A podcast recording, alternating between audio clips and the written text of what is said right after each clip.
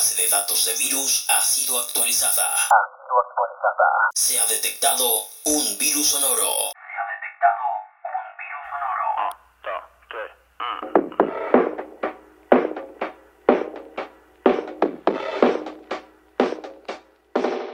El sol aparece y es probable que hayamos perdido noción de qué día es o cuánto falta para poder salir otra vez.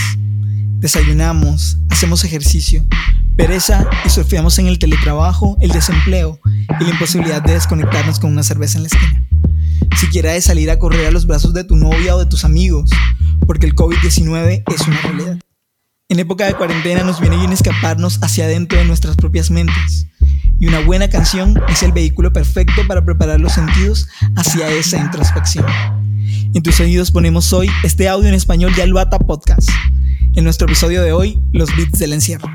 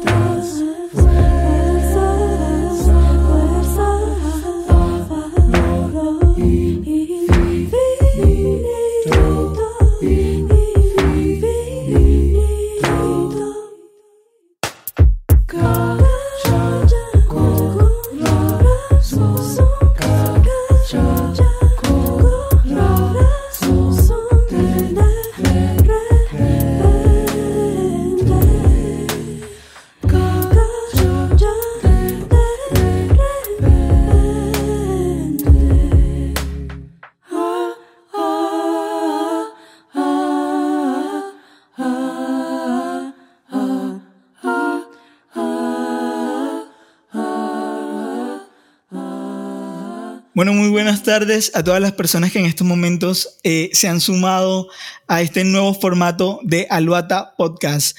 Yo soy Manny Fuentes y esto es Virus Sonoro.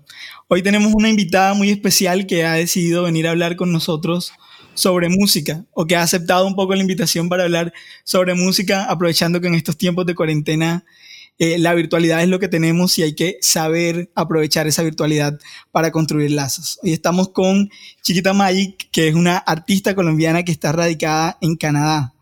Más adelante vamos a estar hablando un poco con ella de cuáles son sus sonidos, qué representa específicamente su música, pero lo importante es que sepamos hasta ahora que Chiquita Magic es una artista colombiana de Antioquia y que muy seguramente nos dará muchas luces sobre qué sucede con la música en el mundo, qué sucede con la música de los colombianos en el mundo y cómo hacer música en este tiempo de cuarentena.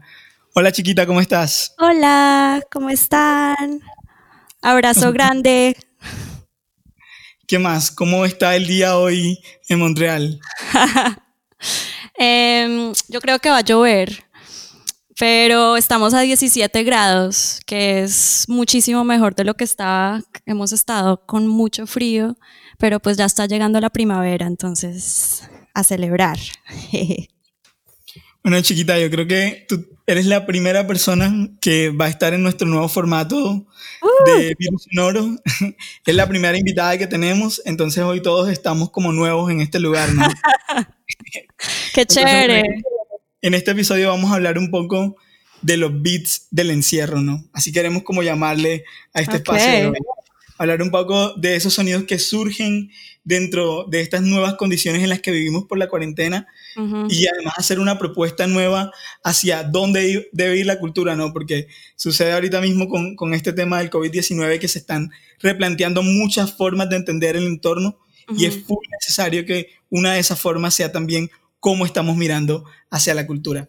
Totalmente. Amiga, lo primero que nosotros encontramos de ti en internet, si hacemos una googleada ahí de Chiquita Magic, oh es algo que llama full la atención, ¿no? Y es que la música que tú realizas responde a una estructura no tradicional, o lo que llamarían eh, la música microtonal. Ajá. Yo quiero que nos expliques aquí para arrancar esta, esta Con lo teórico. y para poner así las bases y poder entender de dónde sale este sonido. ¿Qué es la música microtonal? Eh, wow, ok. La música microtonal. Em, pues es más, o sea, está como en el, está en el nombre, ¿no? Digamos que en la música tenemos 12 tonos. Bueno, en la música em, del oeste, digamos, tenemos 12 tonos porque hay mucha, mucha música en el mundo que nos sigue, digamos, la música de la India eh, tiene muchos tonos dentro de esos 12 tonos. Em, yo llegué a, a, hacer este tipo de música porque em, toqué piano clásico muchos años y como veintipico de años y llegó un momento donde estaba un poco aburrida de de la armonía y de como, sí, como de la estructura de, un instrumento em, entonado, digamos que esto es súper técnico, pero a 440, digamos que es como la mayoría de la música está entonada, digamos, una guitarra, un violín, todo eso está más o menos entonada a eso, a esas frecuencias. Em, pero llegué a, mirar otros instrumentos que podrían quizás ser entonados a otras frecuencias y los sintetizadores fueron como mi primer em, jueguito. Compré uno y me encantó y Em, comencé a tocar con una banda basada en Nueva York, hicimos una gira y pues él me dijo como que Isis, ¿por qué no tocas sintetizador en la banda? Porque ya tenemos pianista y yo le dije, hágale. Entonces comencé a crear mis sonidos con un sintetizador, con un microcorg, eh, que es un sintetizador muy eh, popular. Y, y, ya, o sea, de ahí como que comenzó... Como mi, mi experiencia con este tipo de música, pero en realidad si no sabes qué es la música microtonal, quizás ni siquiera sepas que estés escuchando música microtonal, o sea, no tiene que ser algo así súper experimental. Em, hay muchos artistas que utilizan los microtonos, los sintetizadores, como para crear un ambiente, em, como, como crear una neblina. Em, musical. No sé cómo más expresarlo, pero es difícil hablar, hablar de los conceptos. no, claro, yo creo que, también un poco es que tu música toma eh, estos elementos que normalmente son como agregados o que son un poco complementos del resto de, cómo la gente ve la música tradicionalmente y lo vuelves parte como de tu sonido completo. Un poco ahí lo, lo, que vemos. Entonces también, también como una de las referencias es que tú haces lofi pop futurista. No sé qué otros artistas en el universo que tú conoces un poco puedan a nosotros servirnos para saber qué es eso, ¿no? Wow, ok, hay muchos. Em, pues digamos que esos son, esos son términos que, que yo he escogido durante los años porque a veces la gente me dice como, ay, ¿qué tipo de música tocas? Y yo me quedo toda, eh". es difícil a veces como describir lo que uno hace, em, pero em, digamos que la palabra lo-fi me gusta porque es como el tipo de producción, ¿sí? O sea, no es una producción high fidelity, no es una producción así súper perfeccionista, sino que como que puedes escuchar un poco como los, no los errores, pero como el mugre dentro de la música. Y pues a mí la verdad me gusta escuchar música que, que tiene un poquito como de un rayito, ¿sí? Algo que no sea totalmente perfecto. Entonces, eh, digamos que otros artistas que sean así, em, Bernice, em, una banda de Toronto, se escribe B-E-R-N-I-C, este, Nowhere, una banda de Los Ángeles que son como mis héroes y he tenido la oportunidad de hacer unas giras con ellos en los últimos años. Em, eso se escribe K-N-O-W-E-R. Lewis Cole, un baterista también de Los Ángeles, Genevieve Artari, em, una cantante también parte de Nowhere. Bueno, muchos, muchos artistas, pero digamos que así, pues para nombrar algunos así rápido, ellos. Em, porque me parece que la palabra pues futurista también es, es eso, ¿no? Es como algo que no tenga categoría. O sea, música que como que no, tú no puedas decir, ay, es pop o es reggaetón o es clásico o es lo que sea. Es como una mezcla de un resto de cosas. Em, eso para mí es lo que significa ser un poco futurista, ¿no? Que es más o menos el tiempo que estamos viviendo ahorita. Claro, no, yo creo que ahorita mismo todas las personas estamos un poco como renunciando a, esas estructuras tradicionales, renunciando a las referencias más que todo de, de, la música y de las cosas dentro del arte que estamos consumiendo. Y me parece así súper interesante que tú estés en esta onda. Y pues podríamos decir un poco que, que, también las condiciones en las que has podido desarrollar tu música o el lugar donde has escogido desarrollar tu música han un poco influenciado esos sonidos que han construido. Tú nos hablas, ah, vamos a situarnos en el espacio, ¿no? ¿Desde dónde nos hablas tú en estos momentos y qué significa ese lugar versus la música que estás haciendo ahora? Eh, pues yo vivo en Montreal, en, en Canadá, y me, me, fui con mi mamá de Colombia, yo nací en Bogotá, pero pues mi mamá santanderiana, mi papá era paisa, una mezcla y todo rara, pero nosotras nos fuimos de Colombia cuando yo tenía 10 años para Toronto eh, y ahora vivo en Canadá, en, perdón, en Montreal, eh, que queda como a 8 horas de Toronto. Este, sí, claro, yo creo que pues la geografía tiene que ver mucho. Eh, porque pues son los conciertos que tú vas a escuchar, son los amigos que tienes, es la banda con la que tocas y entonces obvio la cultura pues ahí como que te impacta, eh, pero al mismo tiempo creo que eh, la música la llevamos dentro y pues para mí digamos yo crecí escuchando salsa, escuché, escuchando música clásica, mi papá era guitarrista clásico, entonces pues en mi casa se escuchaba muchísimo música clásica. Eh, y, sí, muchas canciones de folclore. Mi abuelito, pues así es como de los boleros tradicionales colombianos, ¿sí? Entonces, pues como que por eso sí, quizás la geografía tiene que ver con, con, con lo que yo hago, lo que uno escucha, lo que me haya influenciado, pero también eh, la niñez de uno lo impacta mucho y la música que uno viene escuchando desde chiquito también lo impacta. O sea, yo digo que los músicos somos como unas esponjas, ¿sí? Y como que todo se queda ahí adentro y después uno saca algo nuevo y, y distinto. Lo mencionaba porque últimamente hemos tenido noticias, nuevos sonidos de otros músicos colombianos que se han radicado en Canadá. Ahorita mm. mismo, por ejemplo, eh, todos en el Caribe, yo creo que, que todos en esta onda, en este universo de interés musical, creo que todos estamos escuchando a una, una chica colombiana también que se llama Lido Pimienta. Lido Pimienta, sí, claro que sí, sí, sí. De hecho, es muy, bueno, todo está conectado, ¿no? Pero de hecho, hoy le escribí porque tenemos muchos amigos en común, o sea, muchos, muchos, gente que canta en la banda de ella y que también canta en mi banda, eh, gente que le produce, el Prince Nifty que produjo el último disco de ella, también ha, ha, ha, sido, pues, o sea, ha trabajado conmigo y hemos hecho masters los dos y bueno. Entonces, eh, hoy le escribí porque ella está, está um, tiene un GoFundMe para familias afectadas por la pandemia en el Caribe, precisamente, y yo estoy organizando una serie de conciertos eh, que todos los domingos que están como levantando plata para diferentes eh, obras de caridad en todo el mundo y pues hoy le escribí, le dije, hola, no nos conocemos, pero pues conocemos a mucha gente en común y yo quiero que este domingo los fondos de este concierto vayan a tu GoFundMe entonces, bueno, en fin, entonces, chévere que... Probablemente una colaboración ahí entonces. Sí, no, pues no, no tanto una colaboración musical, pero chévere que estemos como levantando fondos para la misma causa y para pues ayudar a la gente que está necesitando eh, comida y, y, muchas cosas en este momento, ¿sí?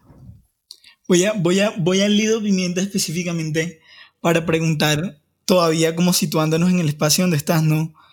Cuáles son las oportunidades que yo creo que, que, tú hace mucho tiempo no vives aquí, pero, pero muy seguramente estás un poco conectada a la realidad de cómo la cultura se vuelve a veces eh, como un lugar olvidado para la administración pública, para la inversión estatal. Entonces terminamos teniendo condiciones un poco en las que los artistas básicamente renuncian a una buena vida para poder construir su, su arte. Yo creo que, que, que la pregunta un poco ahí va frente a Canadá haciendo una comparación con, con, lo que puedas saber de Colombia, ¿cómo crees que Canadá representa un poco como oportunidades para construirse desde el arte en general? Eh, wow, pues esa pregunta me parece un poco difícil en el sentido de que no quiero, no quiero hacer sonar como Canadá es lo mejor, bla, bla, si me entiendes, porque me parece que sí, totalmente tienes toda la razón en Colombia, como sabemos, mi papá, como dije, era músico clásico, era guitarrista clásico y pues yo toda mi vida lo vi como le tocó frentear unas situaciones económicas muy difíciles porque pues no, no habían muchos apoyos, como ya sabemos. Em, entonces, pero de todas maneras me parece que la creatividad colombiana y que el arte colombiano, el, perdón, el arte colombiano y bueno, muchas cosas que están saliendo de Colombia son increíbles y, uno no necesita apoyo del gobierno para hacer arte increíble, ¿sí? Entonces, como ese es como mi, quiero que sea como mi primer punto de la pregunta. Em, pero en términos de, en términos de oportunidad, eh, pues sí, o sea, em, Canadá tiene muchos apoyos. Em, hay un consejo de arte, se llama el Consejo de Arte de Canadá, Em, donde pues hay muchas becas em, y digamos que ahorita con la pandemia nos han dado apoyo, a, la mayoría de ciudadanos tienen un apoyo ahorita económico que pues sería, pues por eso yo estoy ahorita como tratando de, de em, de sacar otras plataformas para, para, para, sacar plata para otra gente, porque pues aquí en Canadá la verdad estamos bien, la mayoría de gente está bien porque el gobierno ha sabido cómo responder a, a pues, a este desastre global, ¿sí? Wow. Y hablando de eso, o sea, hablando de, de, de, de, de esas condiciones un poco a las que nos arroja la cuarentena, ¿cómo ha sido tu proceso en estos días?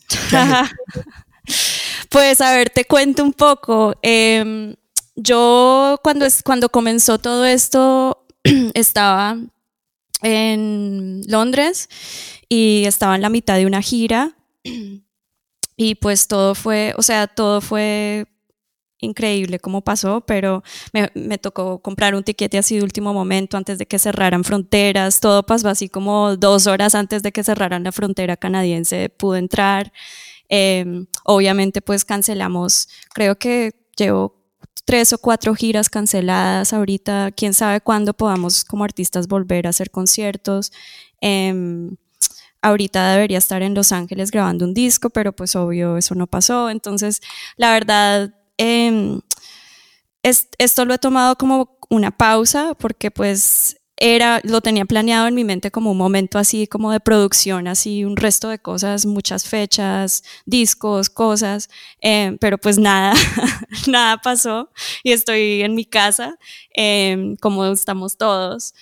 Entonces em, lo he tomado con tranquilidad, lo he tomado como tratando de, descansar un poco y de no, yo sé que muchos artistas quizás sienten esa presión de, tener que producir algo en esta cuarentena, ¿sí? No sé si vieron como esos posts de Facebook diciendo como que em, estos genios producieron estas cosas en la pandemia, ¿sí? Entonces uno dice, ay, hijo madre, tengo que trabajar y producir más, pero la verdad, pues estoy haciendo mucha yoga, estoy meditando, estoy leyendo, eh, como dándome ese espacio, em, porque pues la creatividad uno no la puede forzar y, y, y como no estaba como preparada nadie estaba preparado para esto, pero pues mi vida iba a ser muy diferente en estos meses de lo que es, entonces pues tranqui. Wow, me encanta tu sinceridad, me encanta cómo abordas todo. Oye, ¿y hace cuánto que tú no vienes a Colombia? Eh, hace relativamente poco. Estuve allá, de hecho estuve desde octubre porque em, asistí al Festival Audiovisual de Montes de María em, por la tercera vez, creo, segunda, no, segunda vez. Em, y estuve allá desde octubre hasta enero me estuve un resto de tiempo porque mi abuelita estaba un poco enferma y, pues quería estar un poco con la familia. ¿Y normalmente tú has tenido como la experiencia de venir normalmente a Colombia? Sí, sí, menos mal que pues he tenido como la, el privilegio y la oportunidad de, poder ir a visitar a la familia. Em, he tratado como de de conectarme lo más que pueda con, con, artistas en Colombia o con activistas o con gente pues haciendo cosas que, que, me interesan allá como para crear un poco la relación y para que cuando vaya además de ver a mi familia, pueda trabajar un poco y pueda como construir eh, cositas con gente como ustedes. Sería genial. Oye, y en esa experiencia un poco de poder relacionarte cercanamente con Colombia, ¿qué sonidos, qué, qué, qué referencias tú crees hay en tu música y hay también en tu experiencia personal? Porque bueno, todo lo que a uno le gusta no lo lleva siempre hacia su propia creación, pero ¿qué sonidos te parecen importantes, relevantes para hablar de Colombia? Wow, pues a ver, en Colombia yo creo que tenemos, bueno, una riqueza musical así como increíble, ¿sí? Y, y así no haya pasado tantos, o sea, yo ya no vivo en Colombia hace 20 años y, y quizás como decíamos antes, quizás pues he estado más expuesta a cosas aquí artísticas, aquí en Canadá. Eh, me parece que cada vez que voy, cada vez que veo algo de Colombia, me parece tan chévere eh, cómo se conserva el, el folclore em, y cómo la gente tiene una manera como de mm, de crear algo nuevo con ese folclore, ¿sí? No de solo dejarlo en el folclore de los abuelos, sino de seguir para adelante y, crear sonidos nuevos o propuestas nuevas. Em, mi, mi, familia vive en Bucaramanga eh, y casi siempre paso bastante tiempo en Bucaramanga, eh, que pues de chiquita nunca la verdad iba, entonces es como chistoso que ahora de adulta esté en Bucaramanga toda hora, pero eh, pues allá hay un combo de gente muy chévere haciendo jazz, de hecho, que pues fue lo que yo estudié en la universidad, pero hace mucho no tocó jazz, pero hay gente allá haciendo eh, jazz y, me parece tan chévere como uno nunca esperaría que en Bucaramanga hubiera jazz, si me entiendes, pero eh, mis amigos están allá dándole y, y como educando y, y, no sé, inspirando a otras generaciones de músicos que quizás no estarían expuestos a ese tipo de música si ellos no estuvieran allá. Claro, qué bacano que hayas tenido esa conexión porque yo sí creo definitivamente que los sonidos colombianos son una fuente de creatividad muy grande, uh -huh. que le puede dar muchas referencias, muchas herramientas a los músicos también para construir unos universos distintos, ¿no? Total. Pero para hablar de ese universo que tú has construido, hay que hablar un poco de, de, de tu trabajo, ¿no? Algo de información que encontramos es que tú tienes cinco álbumes independientes uh -huh. y que has grabado dos con el apoyo de Rins Japan y DIW Japan. Hablemos uh -huh. un poco de, de, esos álbumes, ¿no? Eh, sí, pues a ver, ¿qué te cuento? Eh, Japón ni idea, nunca he ido a Japón, de hecho es muy chistoso porque eh, no conozco a los de la disquera, ¿sí? Pero, pero ya hemos tenido una relación así profesional durante varios años y siempre me han mostrado muchísimo apoyo con mi música, no sé por qué, no sé cómo, no sé cómo me encontraron, todo es como muy mágico, pero... Eh, sí, hay un par de disqueras en Japón que, que han lanzado mis discos después de que yo los lancé como artista independiente. Ellos me imagino que lo encontraron en Bandcamp o en Spotify, en iTunes, no sé. Y me contactaron y me dijeron, ve, queremos lanzarlos aquí en Japón y, y también queremos hacer copias físicas y queremos ayudarte. Entonces, pues, chévere. Todos en, los de Tokio es gente muy bacana. Eh, y el resto de los discos los he sacado independientemente. Eh, la verdad, no porque quiera necesariamente, pero porque ha sido difícil eh, encontrar apoyos en el mainstream de la música, ¿sí? Claro. Eh, mi música, como pues como estamos hablando, es un poco rara, no tiene como una categoría específica, entonces creo que, bueno, también yo vivo en Canadá y toda la mayoría de mi música es en español, eh, son muchas, muchos factores, creo, eh, pero me parece que ahorita la, las oportunidades que tenemos como artistas son increíbles, o sea, uno puede lanzar un disco mundialmente desde su casa, ¿sí? Entonces, eh, pues la tecnología ha ayudado muchísimo a, a, que uno no se sienta, ay, que no puedo lanzar mis cosas, no, nadie va a escuchar mi música, o sea, menos mal, mi música ha cogido, perdón, ha cogido un poquito de, de vuelo eh, en como comunidades en diferentes partes del mundo, no sé por qué, o sea, no sé cómo, pero... pero especial ahí. sí, y, o sea, me siento muy, muy afortunada como de, de, haber de, tener esos apoyos de gente, de otros músicos, em, y también, sí, de la tecnología. Yo diría que eso ha sido como un cambio radical en los últimos 10 años. Y a mí personalmente cuando nos pusimos un poco como a pensar en, en invitarte a este primer episodio de, de, Virus Sonoro, me pareció impactante. Yo quedé un poco como, como muy sorprendido. Me pareció súper interesante el hecho de, de, de, que seas una chica que haya nacido en Colombia, que tengas este sonido tan específico, tan marcado, tan propio tuyo. Y, y un poco eh, frente a, ese, a esos temas, o qué, qué es lo que hay detrás de lo, de lo que tú haces, ¿no? Más allá de, de los sonidos un poco qué narraciones, qué formas, qué temas aborda tu música. Em, a ver, no sé. Em, es permitido no saber. no, es una pregunta chévere, como que me hace pensar. Em, en realidad yo trato de escribir lo que esté sintiendo, ¿sí? a veces es tristeza, a veces es felicidad, a veces es sobre amor, a veces es sobre injusticias que, veo que me impactan. Em, de chiquita yo estuve muy metida como en el, en el mundo clásico, como, como había hablado antes, y canté en muchos coros, entonces pues la música coral ahí llegó a, mí, a, lo que escribo, ¿sí? Entonces, por eso tantas voces, por eso como que el énfasis en, en, en cosas corales.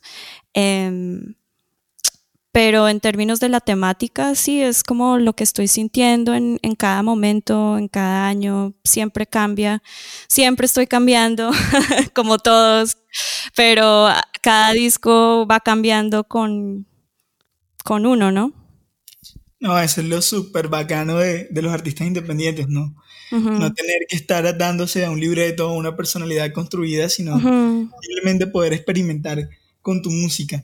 Sí. Y, y, hablemos, hablemos un poquito también para, para ir también concluyendo un poco con la entrevista de los lugares donde tocaste antes de la cuarentena, ¿no? En esta vida, en esta vida musical que también se construye de, de conciertos, de fiestas, de toques en dónde ha estado Chiquita Magic y cuál ha sido un escenario significativo para tu carrera.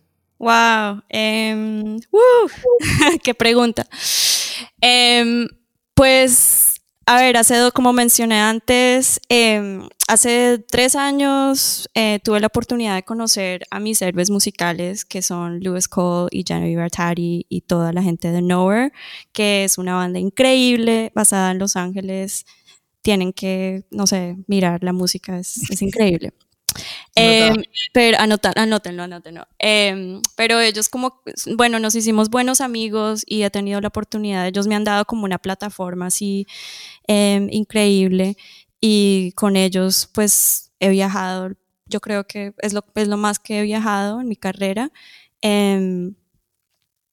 pero bueno, ¿a dónde? En todo el continente suramericano, Centroamérica, más que todo México, en Norteamérica, Europa y bueno, todavía no, no, he llegado a Japón y Australia y a la India de África, esos me faltan, me faltan. Eh, quiero, quiero, quiero ir a Tokio, estoy loca por ir a Tokio, a conocer a mis disqueras, a conocer a la gente que me ha estado apoyando. Em, y estamos hablando, de hecho, de hacer una gira con ellos en septiembre, pero pues como ya sabemos, nada, nada es concreto en este momento, entonces pues o sea, están los planes, pero quién sabe cuándo podamos volver a viajar. Em, y un escenario así que me haya impactado tiene que ser, em, bueno, abrimos, abrimos para los Red Hot Chili Peppers con Louis Cole en, en el DF, en la Ciudad de México, hace creo que, ¿cuántos años? Hace tres años. Y fue increíble, o sea, como un estadio lleno de gente, 16 mil personas, fue así como alucinante. Em, y yo creo que eso sería como el concierto que quedó en mi cabeza, así como, wow, qué increíble esta experiencia. Bueno, chiquita, yo creo que en la cabeza de todas las personas que nos están escuchando en estos momentos queda el que hay una nueva propuesta, un nuevo sonido que explorar si se pega uno de googleada ahí con Chiquita Magic. Y no, bueno, agradecerte por haber aceptado la invitación y alentarte a que a pesar de estas condiciones que estamos viviendo puedas seguir construyendo una música tan bacana y que llega a nosotros de una forma tan especial. Tan lindos, no, muchas gracias a ustedes por esa propuesta tan bacana que están haciendo para los jóvenes y para todos. Em, muchas gracias por invitarme y pues les mando un abrazo muy grande desde Montreal para el Caribe. bueno, y desde Montería acabamos con esto, ¿no? Este fue el primer episodio de Virus Sonoro. Estos fueron los beats del encierro con Chiquita Magic.